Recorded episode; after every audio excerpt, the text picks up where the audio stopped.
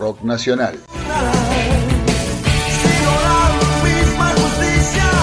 Idea y conducción, Claudio Fernández.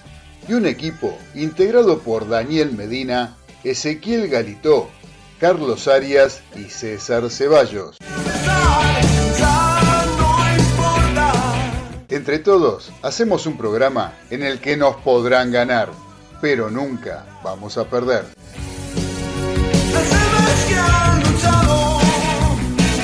Ya arrancamos en Radio del Pueblo con los delirios del mariscal.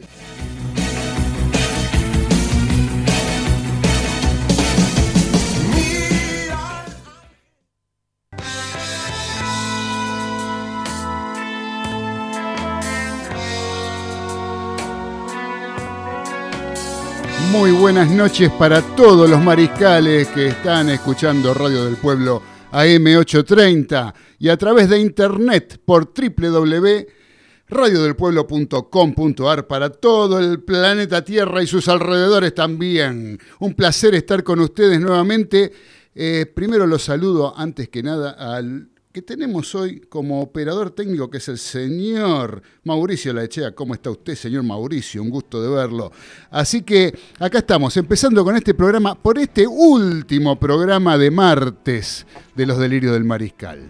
Esa es la novedad que tenemos, porque este es el último martes a las 21 que vamos a estar al aire pero la semana que viene no estaremos el martes, pero estaremos el lunes. Sí, vamos a empezar los lunes a las 21 con toda la actualidad del acontecer deportivo y el mejor rock argentino para compartir con todos los mariscales que estén conectados a esta radio que tanto placer nos da estar formando parte de ella. Y uno llega a esta época del año y empieza a hacer balances y se da cuenta que eh, tomó la gran decisión a mitad de año de empezar a transmitir a través de, de, esta prestigiosa radio, este prestigioso nombre de tantos años que es Radio del Pueblo.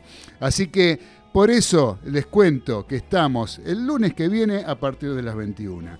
Por otro lado, les digo, el próximo viernes no estaremos en vivo, pero el programa sale a las 18, de 18 a 20, como todos los viernes, va a estar Los Delirios del Mariscal con un programa de entrevistas. Un programa que no vamos a salir en vivo nosotros, no nos manden mensajes ni nada, porque no estaremos en vivo atendiéndolos.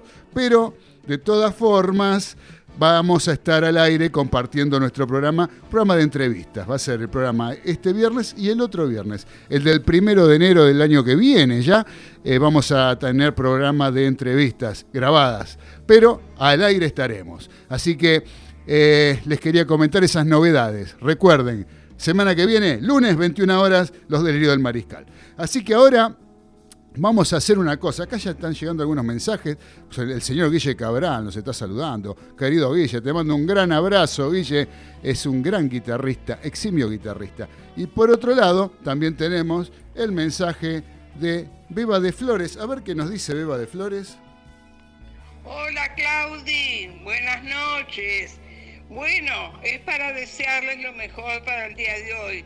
Me encanta la presentación. Vos sabés, cada día se oye más lindo. Bueno, espero que esté todo lindo, todo bien. Bueno, acá estoy dispuesta a escucharlos. Un beso grandote y muchos cariños para todos. Chao. Muchas gracias, querida Beba de Flores. Te mando un beso muy grande desde Los Delirios del Mariscal en Radio del Pueblo.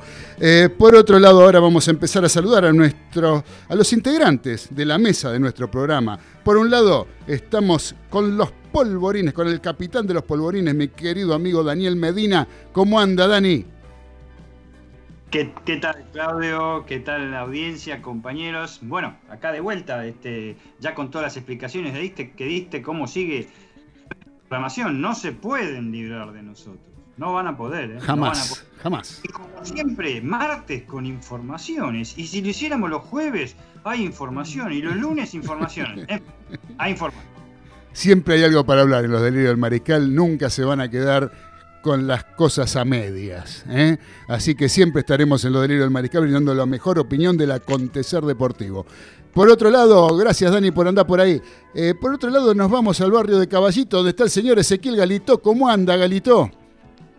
¿Qué tal, Claudio? Un placer. Saludo a todos los mariscales. Y bueno, último martes, vamos con todo y el lunes de la semana que viene, ya los lunes. ¿Está muy nervioso, Galito? No, no. ¿No? ¿Por qué? ¿Estás seguro? No, no, no. No le digo, por- mañana, Firme, por firme. mañana no hay un acontecimiento importante en su vida. Sí, sí, pero estamos, estamos confiados. Ah, están confiados. Bueno, muy bien, muy bien, El así me gusta. Lo, lo último que hay que perder es la fe. Me parece muy bien, señor Galito, lo felicito. Así es. ¿Eh? Muy bien. Así que bueno, ahora nos vamos a saludar a un señor que está siendo eh, participante del juego de las personas mayores 2020 del gobierno de la ciudad de Buenos Aires, que lo organiza el gobierno de la ciudad de Buenos Aires, y es finalista en la disciplina humor. Y me estoy refiriendo al señor Carlos Aria. ¿Cómo anda, querido Carlitos? Buenas noches, muy bien, muy bien. Eh, Cuénteme un poquito a ver qué es esto del juego de las personas mayores. Galito. Me, me quedó una duda de Galito. Sí. Eh, ¿Para mañana está confiado o confiado? No, Confía- no, con confianza, con confianza, quise decir. Ah, no, yo te que estaban confiados. No, no, no, con confianza. Ah, bien, bien. Eh, estoy contento, estoy contento, negro, porque ya haber quedado finalista para mí es un premio importante. Así que si mañana se da, bien, y si no, a seguir participando. ¿Mañana se conocen los resultados? Sí, mañana se conocen los resultados a las 4 de la tarde. Y Era para hoy, pero el corte de luz Ah, claro, lo postergó.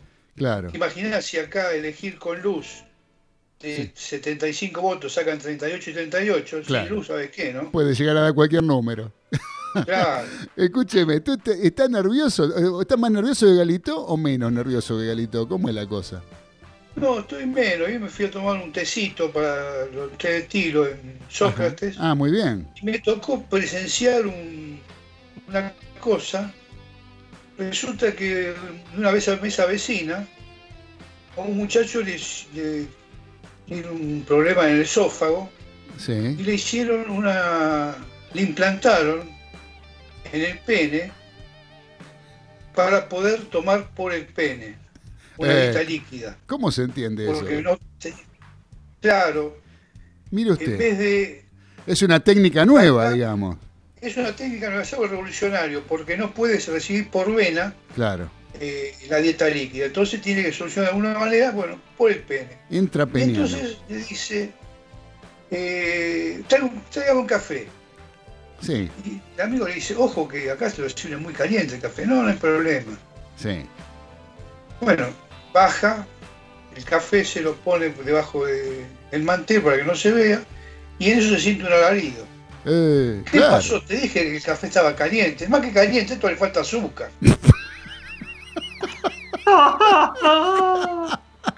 Muy bien, querido. Por algo usted, eh, por algo es finalista en humor usted, en el gobierno de la ciudad, en el juego de las personas mayores 2020. ¿Eh, Carlitos? Por algo, por algo. Sí. No, no es casualidad, no es casualidad, como nada en esta vida. Como nada en esta vida. Muy bien, querido Carlitos, muchas gracias por estar ahí. Este, mariscales, a los mariscales que están conectados vía Skype, ¿qué les parece si empezamos a desarrollar nuestro programa con el semáforo de los delirios del mariscal hoy? Hoy vamos derecho, al hueso, al semáforo. ¿Qué les parece?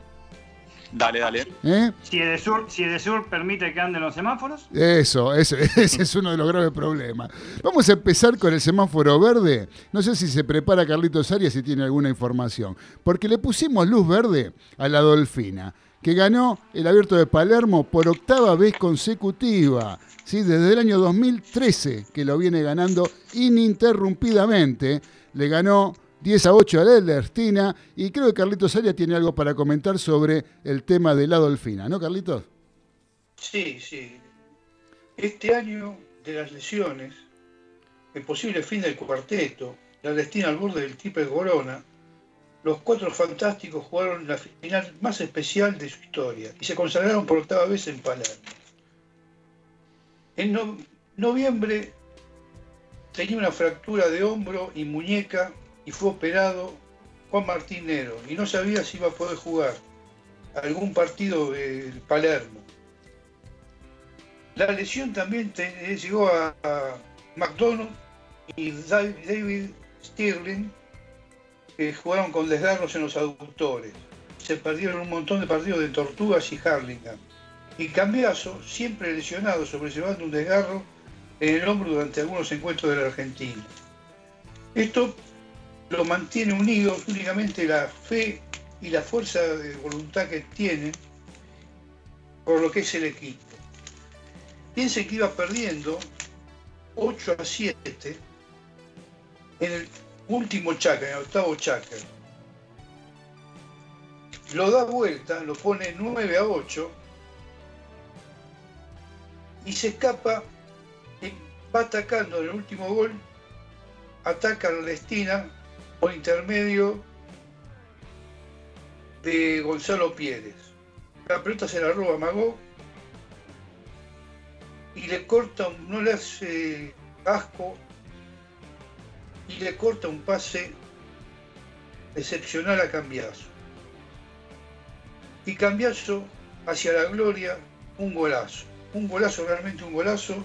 Cuando tenían que empatar la Lestina, lo puso 10 a 8 la Dolfina. Y te digo más. De cortina atrás estaba Somos los campeones de Queen, la foto familiar, y estamos frente al mejor equipo de las últimas cuatro décadas, o quizás de todas las décadas. Seguro. Eso que tiene historia el pueblo argentino. El pueblo argentino es el mejor del mundo y este, este torneo que se acaba de jugar el fin de semana, cuya final y, instancias decisivas acabas de relatar vos, Carlitos, eh, es como una especie del mundial, ¿no? Es como decir, gané el mundial de fútbol, por decir, hacer un parangón. Es así de importante. Es así de importante y aparte hay otra importancia que era no dejarle llevar la triple corona a la Lestina. Claro, claro. Y, eh, después lo, Pero realmente muy, muy, muy emocionante. 40 goles. Sí. Que son, yo creo, yo vi a los dos equipos, vi a Coronel Suárez y vi a Dolfina. Este es más equipo que Coronel Suárez. Yo creo que sí, yo creo que sí. Y encima tiene el monstruo de Adolfo Cambiaso, ¿no? Que, eh, que fue el mejor de la. fue, se llevó todos los premios. El mejor de la final. Recibió el galardón eh, Gonzalo Egui entregado por Marcos, el hermano del recordado número 2, que fue el jugador, al jugador más valioso del partido. Después fue el más goleador, con 45 tantos en 5 partidos, 9 de promedio. El uno de la Dolfina fue el más anotador del certamen. Eduardo Novillo Estrada le entregó el lauro Javier Novillo Estrada. Y el mejor montado. Cambiazo se llevó también eh, las distinciones por la mejor eh, caballada, mejor dicho. Eh, Formento Equino en la final, Gonzalo Tanoira, torneo y Lady Susan Towley. Eh, casi nada. Lo de, los récords que lleva este hombre, la verdad que son tremendos los de Adolfito Cambiazo. ¿Sabe qué pasa? Yo lo miro a Cambiazo. Sí. Y veo el hombre hecho caballo el caballo hecho hombre, la fusión perfecta, de los centavos existe. Una sola cosa, una sola. Así que bueno, felicitaciones para la Dolfina, entonces ganador del Abierto de Palermo, torneo más importante del planeta, yo creo, ¿sí? Sin temor a equivocar. Sí, sí. Así que bueno, gracias Carlitos. Eh, tengo un mensaje acá del señor Trapito Gesaga, que dice buenas noches mariscales, que tengan eh, un excelente programa hoy. Eh, abrazos y un gusto como siempre. Saludos desde Zona Sur. Gracias, querido Trapito. A ver cuándo te das una vuelta por acá o cuándo llamás o algo para darnos información de tenis, que es tu especialidad que no te olvides que vos sos el columnista de tenis de este programa, ¿viste? Vos mandás mensaje como oyente. Acá no, vos sos columnista, es otra cosa. Tu función es otra acá, pero no importa. Eh, gracias, querido Facu, te mandamos un abrazo grande. Y la que nos saluda también es Mónica de Balvanera, que dice, hola, buenas noches, acá escuchándolo, qué lindo el polo, un deporte hermoso. Carlitos, muy bien lo que estás contando. ¿Cómo sabés? Les mando cariños. ¿eh? Muchas gracias, Moni de Valvanera. Yo le quiero contar algo al capitán de los polvorines, al señor Daniel Medina, ¿sí? porque esto, de esto sabe él. ¿eh? Lo que más, de, todos nosotros, no sé usted, Carlitos Aria, creo que también, porque Cool Day escapó de la trampa y se abrazó a la gloria en el Pellegrini, se corrió el Pellegrini. Sortió varios tropiezos y venció ajustadamente a Pinball Wizard, como el tema de los Who, ¿no? Pinball Wizard y Village King en San Isidro. ¿Sí? ¿Sabías eso, Dani, vos? Sí, sabía que Pellegrini. El, resultado en sí se corrió en la, para mí en la capital de San Isidro, la capital del, turf, realmente, aunque Palermo realmente por ahí es súper tradicional, pero sí, sí, una carrera muy, muy, muy disputada en un año difícil para el turf también, ¿no? Así que se pudo disputar el, tradicional Carlos Pellegrini, que es lo que nuclea siempre a las principales figuras del Tour. Exactamente. Bueno, vamos a volver al semáforo de los delirios del mariscal. Dani, quédate ahí, no te me vayas, porque sé que vos tenés un semáforo verde muy especial para el señor Marcelo Gallardo, ¿o estoy equivocado? No, no estás equivocado. Eh, las, eh, yo le he hablado mm, prácticamente todo el año del tema de Marcelo Gallardo, pero ahora que tenemos instalados los semáforos, yo creo que es este, esencial esta vez y antes de etapas decisivas que su club Atlético River Plate va a empezar a desarrollar en la Copa Libertadores de América y en el campeonato también que se está desarrollando en la Copa Diego Maradona. Este, River, recordemos que empezó la Copa Diego Maradona perdiendo un partido con Banfield, después ganó todo empató un partido solo con Argentinos, pero ganó todo y ganó todo en la Libertadores también. O sea, eh, pero no estamos hablando solo de triunfo. Ya eh, el, tema, el, esquema, eh, el grupo de trabajo que tiene Marcelo Gallardo, las respuestas de sus jugadores. O sea, es todo compacto. tenemos buenos técnicos por muchos lados en Argentina, pero los jugadores no responden. Tenemos muy buenos jugadores en Argentina, pero los técnicos no son capaces. En este caso se ha hecho una amalgama en el Club Atlético River Plate que realmente pase lo que pase, a mi entender, este, pase lo que pase en lo que sigue, ya sea la Copa Diego Maradona o ya sea la Copa Libertadores, no es que están más que cumplidos, es, absolutamente ponderable. el, trabajo que se está haciendo en el Club Atlético River, Plate en materia futbolística, entre cualquiera, eh, eh, entra un, juvenil y cumple la misma función del, veterano o no, el que tiene mil partidos o mil batallas, o viceversa y realmente, ya, te digo, para mí es en verde muy merecido el, trabajo que está haciendo Marcelo Gallardo. No sé si se quedará o se irá a River. Yo pienso que tiene cuerdo para rato para River todavía, porque creo que es el técnico que yo conozco, que yo conozco en mis 61 años, que en la institución de Núñez eh, ha sembrado, eh, ha puesto una marca para mí hasta ahora este, no imbatible, una marca totalmente distintiva. Correcto, Dani, sí. Con respecto a si se queda o se va, te puedo decir que al haber clasificado a las semifinales de la Copa Libertadores, Marcelo Gallardo va a seguir el año que viene todo el año, que es el último año de la gestión Donofrio. ¿sí? Donofrio es el último año ah. que está como presidente de la institución. Pero tengo entendido, según me cuenta Recanatini, ¿no? así que Recanatini me está diciendo que en algún momento se habló de que si perdía con Nacional de Montevideo, River quedaba eliminado, Gallardo se hubiera ido, ¿sí? no hubiera comenzado el año que viene. El año próximo no lo, no lo hubiera comenzado. Al seguir a las semifinales, Gallardo se queda no solamente por las semifinales o por la final, sino se queda por todo el resto del año y por lo ende del mandato de Donofrio. Ahora, eh, según me dice Recanatini, estaría evaluando continuar después de la finalización del mandato de Donofrio. No quedarse únicamente con el año que viene, sino en principio otro año más. Pero vieron cómo es Gallardo. Gallardo aprovecha los fines de año para hacer sus balances. El fin del año que viene dirá qué es lo que va a hacer Gallardo, de acuerdo también seguramente a quien, eh, yo creo que eh, a quien deje Donofrio será el que lo reemplace en la presidencia. Pero de todas maneras, habrá que ver un poco cómo se van barajando todas estas situaciones que tienen que ver con la política de River y la continuidad de Marcelo en consecuencia. ¿Eh? Así que bueno. Una cosa que dijo para finalizar nada más, Claudio, una cosa que la entrevista en todos los canales cuando terminó el partido, el último partido este, contra Huracán. Vamos por todo, que es una frase que la usa mucho acá nuestro compañero ese siempre, vamos por todo, pero... Sí, vamos por más, dice, vamos por este, Si hay, que ganar este, si hay que ganar este torneo Copa Diego Maradona, que a River no le representa, pues, ni siquiera da una estrella, por supuesto, ¿no? Este, ni, a River no lo beneficia nada en el primer puesto, no lo beneficia, que no le da oportunidad a la Copa Libertadores porque ya está clasificado a Copa Libertadores, ellos van con todo porque quiere ganar todo con River. Correcto. El que, ¿Tiene razón de dirigir un equipo o de un trabajo o filosofía de vida? Exactamente, no, él eh, fuera de, toda discusión eh, tiene un hambre voraz de siempre estar este, yendo por más, como dice Ezequiel.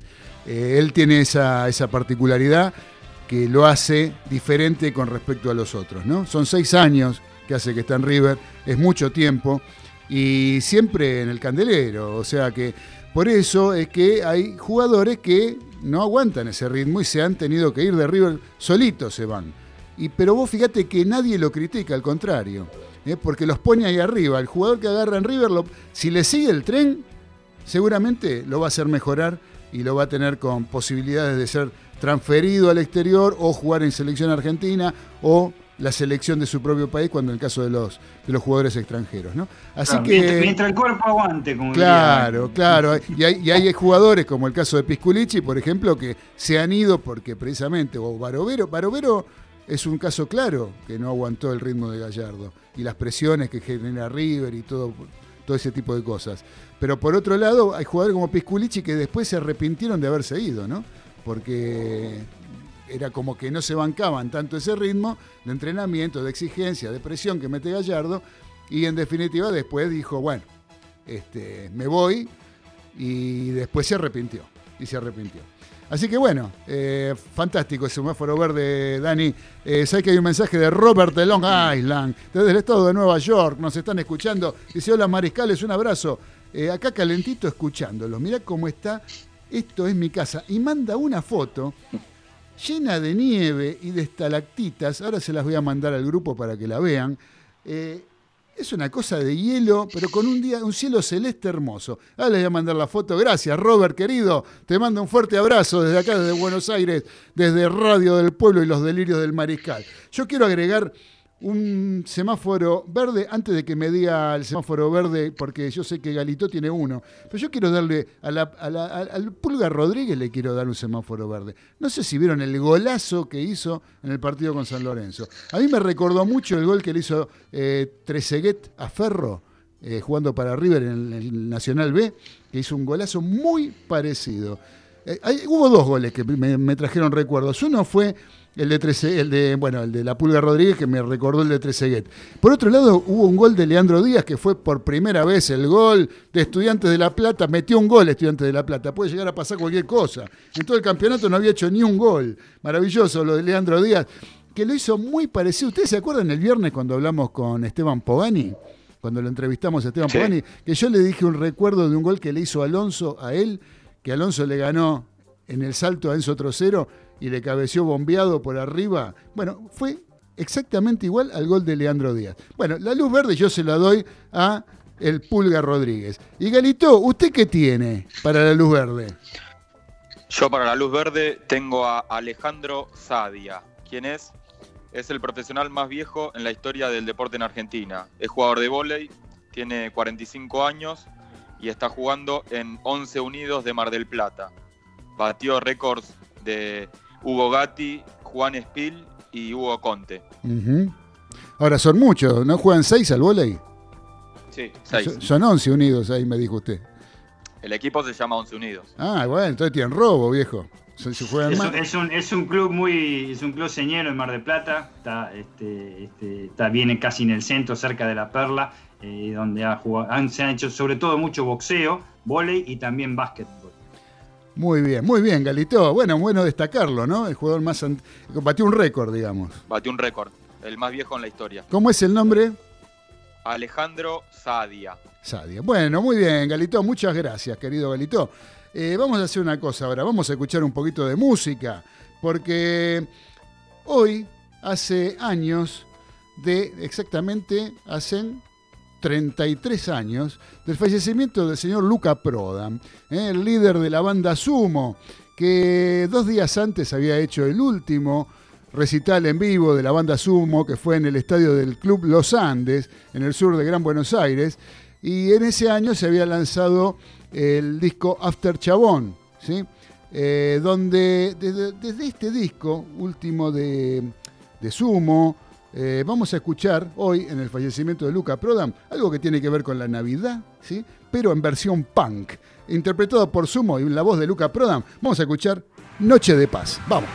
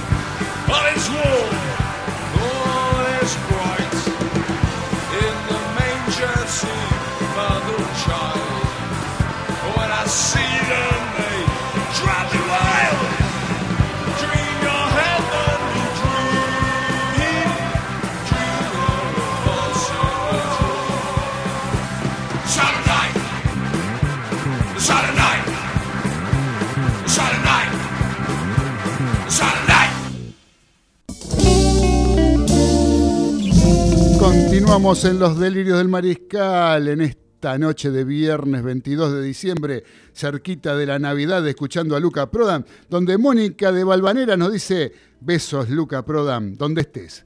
Fuiste mi vecino y tomamos muchos mates juntos. Una buena persona, de un gran corazón. Y así es, así fue Luca quien lo conoció, realmente así lo, lo- lo cataloga siempre. De gran tipo, un tipo de, de unos sentimientos muy grandes. Eh, un loco lindo, un loco lindo, Luca Prodan, que lamentablemente murió muy joven, treinta y tantos años, 34 años tendría. Eh, bueno, la vida que llevó realmente lo, condujo a tener ese triste final, ¿sí? con una, un derrame interno provocado por la cirrosis hepática que tenía. Eh, lo encontraron en su departamento, en su, en- vivía en la zona en San Telmo, este, lo encontraron fallecido eh, un día como hoy del año 1987. Realmente una pena, ¿no? Que una vida, una persona tan joven se pierda una vida de esa manera. Pero bueno, gracias Mónica de Valvanera, sí, yo sé que fuiste vecina en, Ciudad Jardín, sí, en Palomar, donde vivían en aquella época eh, y donde se formó la banda Sumo con, con los demás músicos, ¿no? Entre ellos Ricardo Mollo, Arnedo, eh, Tafunquio y todos estos muchachos que hoy en día están divididos en la banda Divididos y en la banda Las Pelotas. ¿eh? En esas dos bandas se dividió Sumo luego de la muerte de Luca Prodan. Eh, toda esta información le viene muy bien a Diego de Golney, seguramente, que es el que está más interesado en saber todo este tipo de cosas. Así que, bueno, queridos mariscales, eh, les voy a. Vamos a seguir con el semáforo, ¿qué les parece? Para no perder más tiempo. Vamos a seguir con el semáforo amarillo. Y el semáforo amarillo eh, lo pusimos al señor Loco Bielsa, ¿no? Que fue derrotado por 6 a 2 con el Liverpool. A mí, sinceramente, este, no. O sea, no, no, no, no, Yo no soy un bielcista que generalmente a- aceptan todo. Que, o sea, pensaban que, eh, que, que Bielsa con el Leeds iba a pelear por la Premier League, por el título de la Premier League. Eh, yo no, nunca creí eso, me pareció una utopía. Ahora, perder 6 a 2 eh, en un partido que realmente podía haber sido mucho más amplio todavía el marcador, eh, me parece que da para el semáforo amarillo del señor eh, Bielsa, ¿no? No sé, eh, ¿ustedes qué opinan, muchachos? Sí, sí. ¿Usted opina que sí? Cayó do- 2-6 ante el Manchester United. Un 2-6, que era un partido de tenis. Y un resultado tenístico. Un Encima había, hay una rivalidad entre el Manchester United y Leeds. Ajá. Y bueno. Sí, sí. No, de, de tres derrotas que tiene Leeds, este, tú tienes más de tres derrotas, 4 o 5, pero de tres le metieron 14 goles. Claro, es una locura. Pare- pare- Paremos un poquito este, la máquina. Lo que sí, pues, eso puede pasar, puede perder y puede ganar. El No, equipo por supuesto. Sí, le puede mal, es un excelente técnico. Lo que sí no veo, este, eh, eh, la mayoría de la gente que lo apoyó cuando ascendió, lo- los videos que le hicieron, los homenajes que le hicieron acá este, los principales programas corporativos periodísticos, no veo ahora que digan absolutamente, pero absolutamente, absolutamente nada. Tres veces dije absolutamente, no sé si se entendió. Sí, bien claro. Ojo, eh, yo este, por eso digo, Eh, yo no soy bielcista ni lo defendí nunca ni nada por el estilo. Me parece un buen técnico. Me parece uno- un técnico que tiene unos principios importantes para lo que es el común de, de los, de- del ámbito y el ambiente del fútbol, que, donde se trata de sacar ventaja por cualquier cosa. Eh, y Bielsa me parece que es una persona íntegra dentro de lo que son sus conceptos, ¿no? Eh, pero más allá de eso, eh, me parece que nunca creí que podría llegar, por ese motivo, a ser protagonista de la Premier League. No sé, yo creo que da para prenderse la luz amarilla, la luz de precaución, cuidado Bielsa, eh, y que siga adelante, pero teniendo un poquito más de cuidado. Nada más que eso. Y después tenemos un amarillo anaranjado, como lo catalogó y lo definió mi amigo Medina, ¿sí? Eh, para el, Club San Lorenzo de Almagro. Eh, ¿En qué se basa Medina para hacer esto con el informe azulgrana? A ver. Mira, la base es sencilla. El rendimiento de San Lorenzo, el primer equipo de San Lorenzo en la Copa Diego Maradona. ¿eh? Todo lo que la expectativa azulgrana se tenía con respecto a lo que parecía, ya lo hablamos varias veces en los últimos dos o tres programas, de una zona accesible por nombre, quizás por equipos. En realidad se transformó en una pesadilla ahora porque el equipo está último con un punto en la zona. Se le hace muy difícil poder clasificar porque quedan nada más que este, tres fechas, en las cuales tiene dos de visitante, aunque ahora con el tema del público el visitante es otra cosa, pero tiene dos fechas de visitante ante equipos que andan muy bien. Eso es lo que pasa. Equipos que Claro. siguen manteniendo la, la- la- la- la misma fisonomía cuando empezó la Copa este, Diego Maradona. Eh, yo creo que es compartido el, el tema de San Lorenzo, de que no tiene juego San Lorenzo, el técnico por ahí no tiene toda la culpa, porque también hay que ver los jugadores cómo, cómo, cómo, cómo se comportan dentro de la cancha. No creo que haya capricho de técnicos de poner a un, a un 9 determinado uno por otro. Yo no creo eso. El 9 que jugó el otro día de Santos y viéndola en boca, hizo un trabajo muy, muy, muy elogiable. Eh, Bajó un montón de pelotas, luchó, hizo todo el trabajo sucio para que el equipo hiciera algo y el equipo no estaba al lado.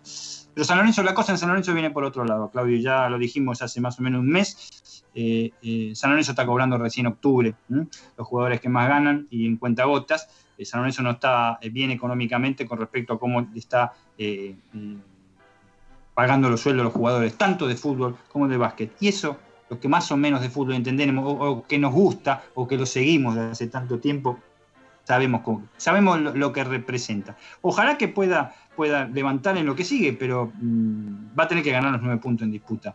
Y lo veo difícil. San Lorenzo para mí en definitiva no tiene juego. Es una combinación entre lo que dije de la parte económica del club, el técnico y los jugadores. O sea, San Lorenzo del Mar. Correcto. Nosotros un poco lo que decíamos cuando fue sorteada eh, la zona, cuando sor- sortearon las zonas campeonato, las dos zonas campeonato de esta Copa Diego Maradona, decíamos que San Lorenzo un poco que era como que tenía la obligación de por lo menos ganar la zona y jugar la final, porque considerábamos que, era el- de los grandes el único que no, bueno, Huracán tampoco, ¿no? Pero que no están jugando copas, ¿no? Racing, eh, River, Boca, están jugando otro, están con la cabeza en otra copa, en, en otra cosa, y eh, por lo tanto San Lorenzo era como que tenía un poco moralmente la obligación de llegar a, a la final, ¿no? Porque este, no tenía ninguno, ni siquiera su clásico rival Huracán lo tenía en la misma zona.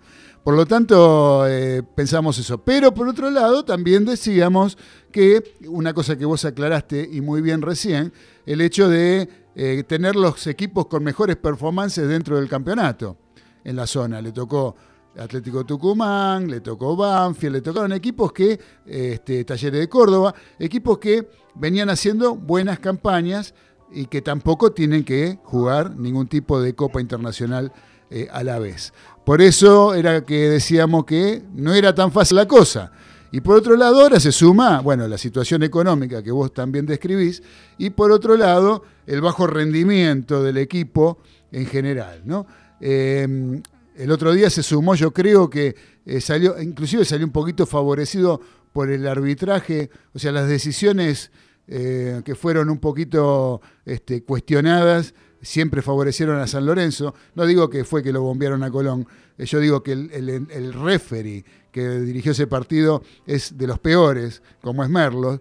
Y, No, este, sí, sí, eh, corroboro, este, Claudio. Este, la labor de Merlo fue desacertada en, en- jugadas muy puntuales, pero sí, este, hay, que, hay que decirlo, yo lo digo, este, lo digo a- viva voz, me hago, me hago cargo de lo que digo. Eh, se podría decir que en los 90 minutos la cancha estuvo inclinada y no fue para Colón. Sí, viste, yo no sé si es a propósito, si es por este, incapacidad. Sinceramente, yo ya no sé qué pensar de los referees argentinos. En general, Tremendo. en general el arbitraje argentino está, yo creo que está muy devaluado, que está muy bajo. eh, muchas veces no siguen, no miden con la misma vara.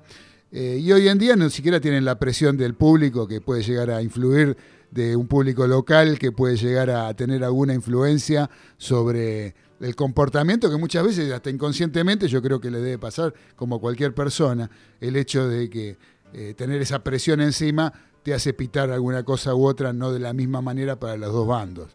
Pero no lo voy a decir por el penal, el penal fue claro y fue penal. Ahí me había quedado una duda con respecto a la posición de Pitón en el. Era Pitón, ¿no? El que. Eh, sí, no, pero estaba habilitado. estaba habilitado, estaba perfectamente también habilitado. se podría cubrir como muy finita, el árbitro, el perdón, el lineman este, no, no levantó. Era hubo un lineman que también no, no, no, no anduvo muy bien, este, Sí. del, lado de ataque, del lado del ataque de, de Colón en el primer tiempo. Pero sí, creo que fue una tarea desacertada de Merlos. Y este, eh, eh, no, no estoy con las declaraciones que hizo este, el técnico de, de Colón después, pero este, que fue desacertada y no favoreció a Colón, me parece que tiene razón. Sí, sí, sí, eso es, eh, seguramente. Hubo un penal muy claro de Gato, Gatoni, es el chico del 2, ¿no? Gatoni, sí, sí. Fue un, pe- un penalazo, pero eh, grandísimo. Eh, imposible no cobrar ese penal. Eh, la verdad que fue, fue. Bueno, bueno, ¿qué va a hacer? Ya está, ya terminó, ya pasó. Pero es una, conjunción, es una conjunción de cosas. Sí. Es San Lorenzo lo que estamos hablando en realidad. ¿Cómo, cómo? Que es una conjunción de cosas de por qué está este, San Lorenzo de Marlo de amarillo anaranjado. Exactamente. Está, está pisando el anaranjado, yo creo. ¿Sí?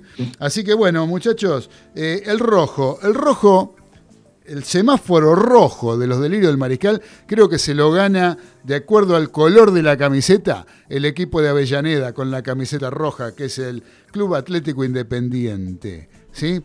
Eh, la situación de Independiente es lamentable desde lo futbolístico, el partido que pierde en cinco minutos con Boca, sumado a lo que ya venía mal la cosa, porque Huracán le había dado vuelta al partido el fin de semana anterior, porque en la semana Lanús en 17 minutos le iba ganando 2 a 0 y terminó primer tiempo ganándole 3 a 0 y lo eliminó de la Copa Sudamericana.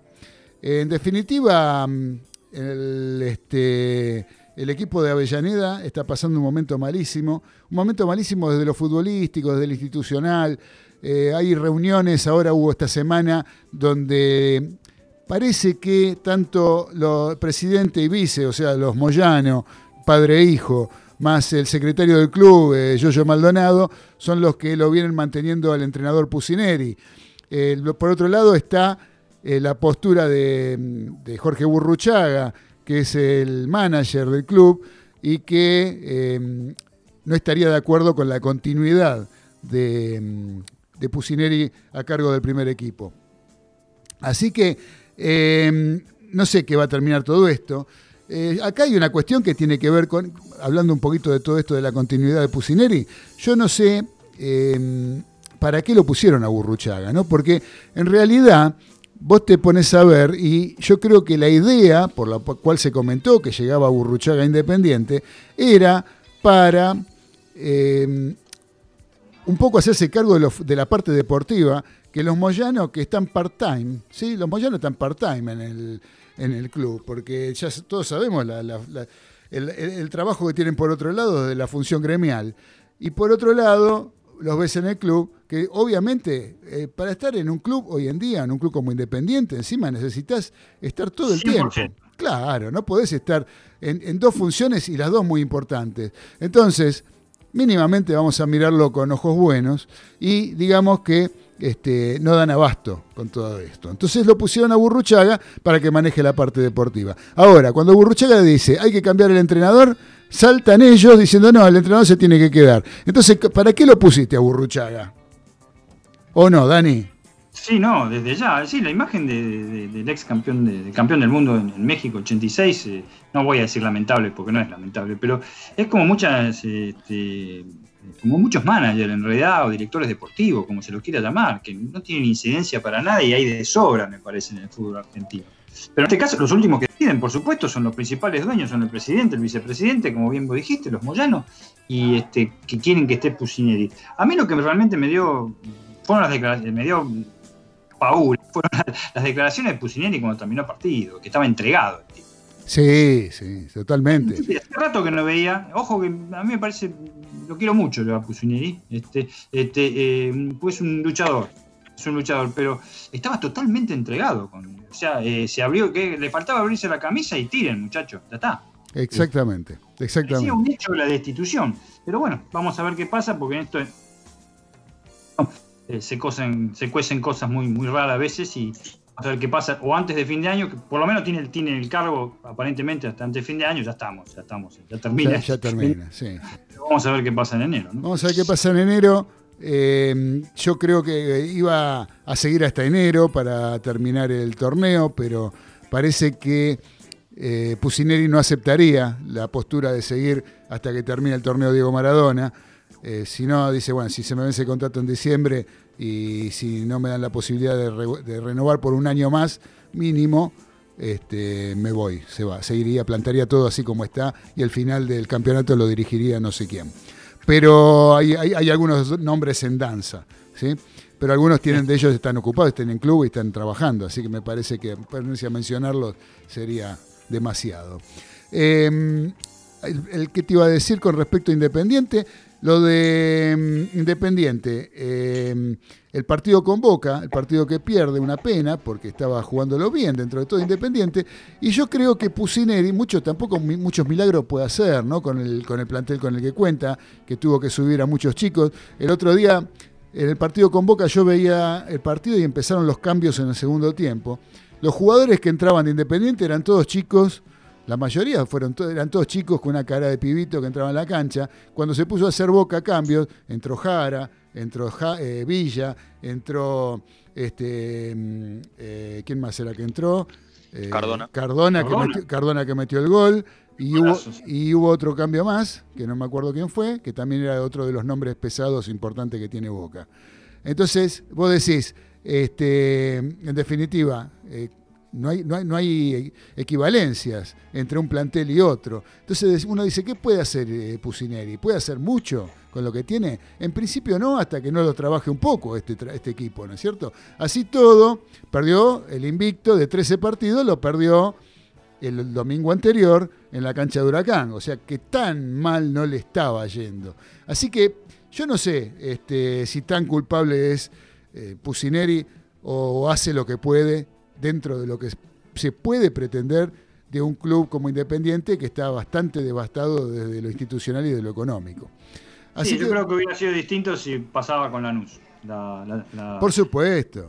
por- Sudamericana hubiera sido todo distinto. Pero bueno, eh, así está, sí, no, no, no tiene un gran plantel como muchos de los equipos. Pero es un grande en el cual están pasando factura ya los hinchas sin ir a la cancha también. No sé si a Pusineri, pero sí al club. Por eso, por eso dejamos ahí, dejamos ahí el semáforo de los delirios del Mariscal Dani, ¿qué te parece? Si terminamos ahí con el rojo de Avellaneda en la luz roja de nuestro semáforo. Pero no me quiero ir del fútbol. Quiero, porque mañana hay un partido muy importante que es el partido del año, para muchos, el partido más importante del año, que es eh, la definición de los cuartos de final de Copa Libertadores de América en la bombonera entre Boca y Racing Club de Avellaneda. ¿Sí? Hay muchas expectativas, se hablan muchas cosas, eh, estoy escuchando muchos, este, parecen entrenadores sin título, ¿sí? que hablan y todos saben todo lo que va a pasar, cómo lo haría uno, cómo lo haría otro. Y el momento de rodar la pelota la cosa cambia sustancialmente. Eh, son partidos especiales porque son, es una verdadera final, yo creo que se van a jugar los dos, porque los dos se juegan mucho en esto. Más que nada yo creo que, pensando siempre en el, der- en el derrotado, pienso que el que más tiene que perder es Boca. Si pierde Racing, eh, bueno, nadie va a querer que pierda Racing, los hinchas de Racing, nadie va a querer que pierda. Pero eh, digamos que no es tan doloroso como para el hincha de Boca si llega a quedar eliminado en esta instancia por Racing Club de Avellaneda. Eh, vamos a ver qué pasa. Mañana eh, Galitos tiene los datos, ¿no? De cómo estarían alineando Sí, los sí. equipos para mañana. Sí, la formación tentativas. ¿no? Formación tentativa porque no hay nada confirmado todavía. Dale, sí, Boca formaría con Andrada, Jara, López, Izquierdos, Fabra, Campuzano, Pulpo González, Salvio, Tevez, Villa y Soldano. ¿Qué le parece la, inclusión del Pulpo González, Galito? Me parece bien. eh, tuvo buenas actuaciones ante Arsenal eh, Independiente y puede aportar bastante. Tiene, tiene juego también, así que me parece bien. Puede aportar veteranía y experiencia más que nada. Sí, tiene experiencia, sí, sí. ¿no? Más que nada yo pienso que pasa por ahí la cosa. Y Porque sacar, sacar, sacar a Capaldo, eh, Capaldo hasta hace poco, hasta hace, no sé, una semana, lo pedían para la selección argentina por poco. Y hoy en día ya lo están sacando porque se dieron cuenta que eh, no, sole- no- no es cuestión de correr solamente el fútbol, ¿no? Como nos dijo Fernando Signorini la vez que lo entrevistamos. Claro. Sí, aparte juega contra su ex club y va a estar motivado también. ¿Y qué le parece el cambio de Jara por Buffarini? Me parece bien. Tiene, tiene mejor marca. eh, capaz Buffarini at- ataca mejor, pero bueno. Jara me parece bien. Jara Bueno, le con pare- todo lo que, lo, hubo, lo que hubo con Buffarini, el tema del comunicado, eso. Ahora, ¿no será que se dieron cuenta de cómo juega Buffarini? Y puede ser. Ah. Vos tenés razón, capaz. Ah, yo tenía razón, ¿no? Porque Sí. ahora dicen que es por rendimiento, porque no, tiene, no está teniendo buenos rendimientos Buffarini. Y Buffarini siempre jugó igual. Ahora, yo creo que, por ejemplo, si nos ponemos a ver puntualmente ciertas jugadas de cómo defiende Boca, en el gol que le hace Racing en la cancha de Racing, ustedes obsérvenlo, vean, vean nuevamente si pueden ese gol. Y vean cómo marca Boca en ese gol. Agarra la pelota por la derecha, no, me acuerdo los nombres de los jugadores, pero por la derecha la agarra un jugador de Racing y hacen Sí, cuatro pases. Cuatro pases. Sí, Domínguez que juega un partidazo ese chico. eh, no sé, le- a, a Villa le, le ganó la espalda todo el tiempo, sobre todo atacando. Pero lo que digo, agarró la pelota a Domínguez, ¿sí? Y la pasó a dos jugadores internos adentro, ¿sí? En el medio. Uno se la pasó al otro y ese a la punta, al otro, a Mena que también estaba Mena. a Mena que también estaba atacando, o sea que los dos laterales estaban atacando. Mena tiró el centro y cabeció el paraguayito de, de Racing. Ahora, Melgarejo. Melgarejo. Eh, ahora, ustedes observen, yo les dije que pasó la pelota por cuatro jugadores. ¿sí? Desde Domínguez hasta que llega a la otra punta Mena, pasa por tres jugadores y Mena, que tira el centro. Ustedes observen cómo sale a marcar Boca. Agarró la pelota Domínguez y ahí fue a marcar un jugador. Ahí salió uno de Boca que estaba a 15 metros a taparlo. Cuando Domínguez la pasa, ahí sale otro de- desde el borde del área grande de, Ra- de Boca, o sea que unos 10 metros, que recién sale a correr antes que la pase, la pasa. Ahí sale otro y así se fueron saliendo de a uno. ¿Vieron cuando yo les digo salen, están saliendo de a uno? Bueno, observen ese gol y es la muestra más acabada de la mala estructura y lo mal parado que puede estar un equipo cuando tiene que salir a presionar. Así no presionás nunca, así te, te van a pegar un baile siempre, que es más que un equipo que más o menos la pelota la domina y juega como los jugadores de Racing. ¿Sí? Así que después... Los, en goles- el- los dos últimos goles por Libertadores que le han hecho a Boca, ya sea de, eh, del Inter y ahora con, con Racing, fueron defensivos de una defensa que venía casi imbatible. Claro, y, de- y después, exactamente, sí, porque siempre hablábamos de la estructura defensiva de Boca. No sé qué pasó. Pero por eso yo creo que lo pone al Pulpo González. Porque en realidad, vos te- después se le echa la culpa a Fabra de que no cerró cuando cabeció Melgarejo. Eh, y ahí lo que está faltando, en realidad, es el 5 que tiene que ir entre medio de los dos centrales, cerrando. ¿Sí? O sea, por eso Claro. Izquierdos se tiene que ir para adelante y de- le queda en la espalda a Melgarejo y Fabra, bueno, Fabra estaba boleando cachirla, y este, no, obviamente no, no, no, no se da cuenta de esas cosas, Fabra, esos cierres. Pero eh, está bien, tuvo culpa, tuvo incidencia Fabra, pero en realidad faltó el número 5. Ahí no tuvo número 5, por eso es que lo cambia Capaldo y lo pone al Pulpo González, yo creo. Por ese tipo de jugadas, que no es la única, la del gol es una que uno puede comentar porque terminó siendo la jugada que le da la victoria a Racing, pero en realidad uno se pone a ver y pasa muy comúnmente, es muy común en Boca que salen de a uno, los, los jugadores van saliendo de a uno, como les dije antes, salían a presionar de a uno, que no sirve, y después las coberturas defensivas que no la estaban haciendo bien. ¿sí? Así que bueno, eso es un poco para, aclarar, para hablar sobre el partido de, de- que tiene que ver con la Copa Libertadores del día de mañana. Veremos qué pasa. Eh, lamentablemente el viernes no lo vamos a poder eh, comentar al aire porque no vamos a estar en vivo, pero este, bueno, lo dejaremos para la semana que viene, que arrancamos el lunes. No se olviden, Sí. muchachos, ¿eh? Que arrancamos el lunes a las repite 21. ¿Cómo? Racing repite equipo. Racing repite equipo. ¿Cómo es la formación de Racing? La formación de Racing es Arias, Fabricio Domínguez, Sigali, Neri Domínguez, Soto, Mena, Miranda Rojas, Fertoli, Melgarejo y Lisandro López. Fantástico. El mismo equipo que ganó en el cilindro de Avellaneda. Así es. Muy bien. Bueno, veremos mañana qué pasa. ¿Usted tiene algún pronóstico, Galito, para ese partido? Esperemos que. Yo creo que. No, su- usted, no, esperemos no. No, no empiece a darme vueltas. ¿Eh? Gana- Concretamente, usted tiene 1 a 0 y van a pronóstico. ¿Tiene pronóstico sí o no? Sí, 1-0 y van a penales, como con Inter. 1 a 0 Boca, porque si es 1 a 0 1 a 0 Racing no van 1 a a 0 penales. Ese es otro riesgo, ¿no? Que Racing le meta un gol a Boca y, Tiene que hacer tres, claro. y, y Boca ya tiene que hacer 3, ¿no? Se complica la cosa. Pero bueno, pero usted dice que gana Boca 1 a 0, van a penales y pasa Boca en la definición por penales. Así es. Y no sería nada raro que pase algo de eso, sí. Ese, podría ser. Así que bueno, muchachos, este, yo lo quiero felicitar al señor capitán de los polvorines, al señor Daniel Medina. ¿sí? ¿Oh? Sí, a usted, capitán, a usted lo quiero felicitar. Porque, porque usted dijo que el señor Werner iba a ser campeón del turismo carretera, contrariamente a lo que dijo el uruguayo más famoso, que iba a ser Mazacane. Sí, que yo le decía, escúcheme, Mazacane está noveno en, el- en- en- en la tabla de- del campeonato, ubicado noveno y va a salir campeón. Y decía, no, porque va a salir Mazacane, porque la goma que tiene, no sé qué. Usted dijo, sale Werner. Y así fue. ¿Cómo fue un poquito eso del turismo carretera, capitán? Bueno, gracias por la felicitación. No es tan, no es tan merecida, este, sobre todo viniendo de, bueno, de tu parte, te lo agradezco, pero bueno, César sabe mucho y que vaya que sabe de automovilismo. Sí, yo lo hago para hacer una broma. Werner tenía todas las de ganar, en el sentido que iba primero en la Copa de Oro, segundo a medio punto en, en- en- en- en- en las posiciones generales del turismo carretera. Le bastaba con un quinto, sexto, séptimo, octavo puesto para ganar. Eh, Mazacane no había ganado ni una carrera, tenía que ganar la carrera, realmente. Era, era muy difícil. Era Claro, porque muy- si, si no gana ninguna carrera no puede ser campeón, ¿no? no puede ser campeón de la Copa de Oro. Y aparte, este, Warner no se exigió en ningún momento en la carrera. Es más, lo dejó pasar a Gastón Mazacane. Eh, la carrera fue ganada por Agustín Canapino, que los mató, reventó.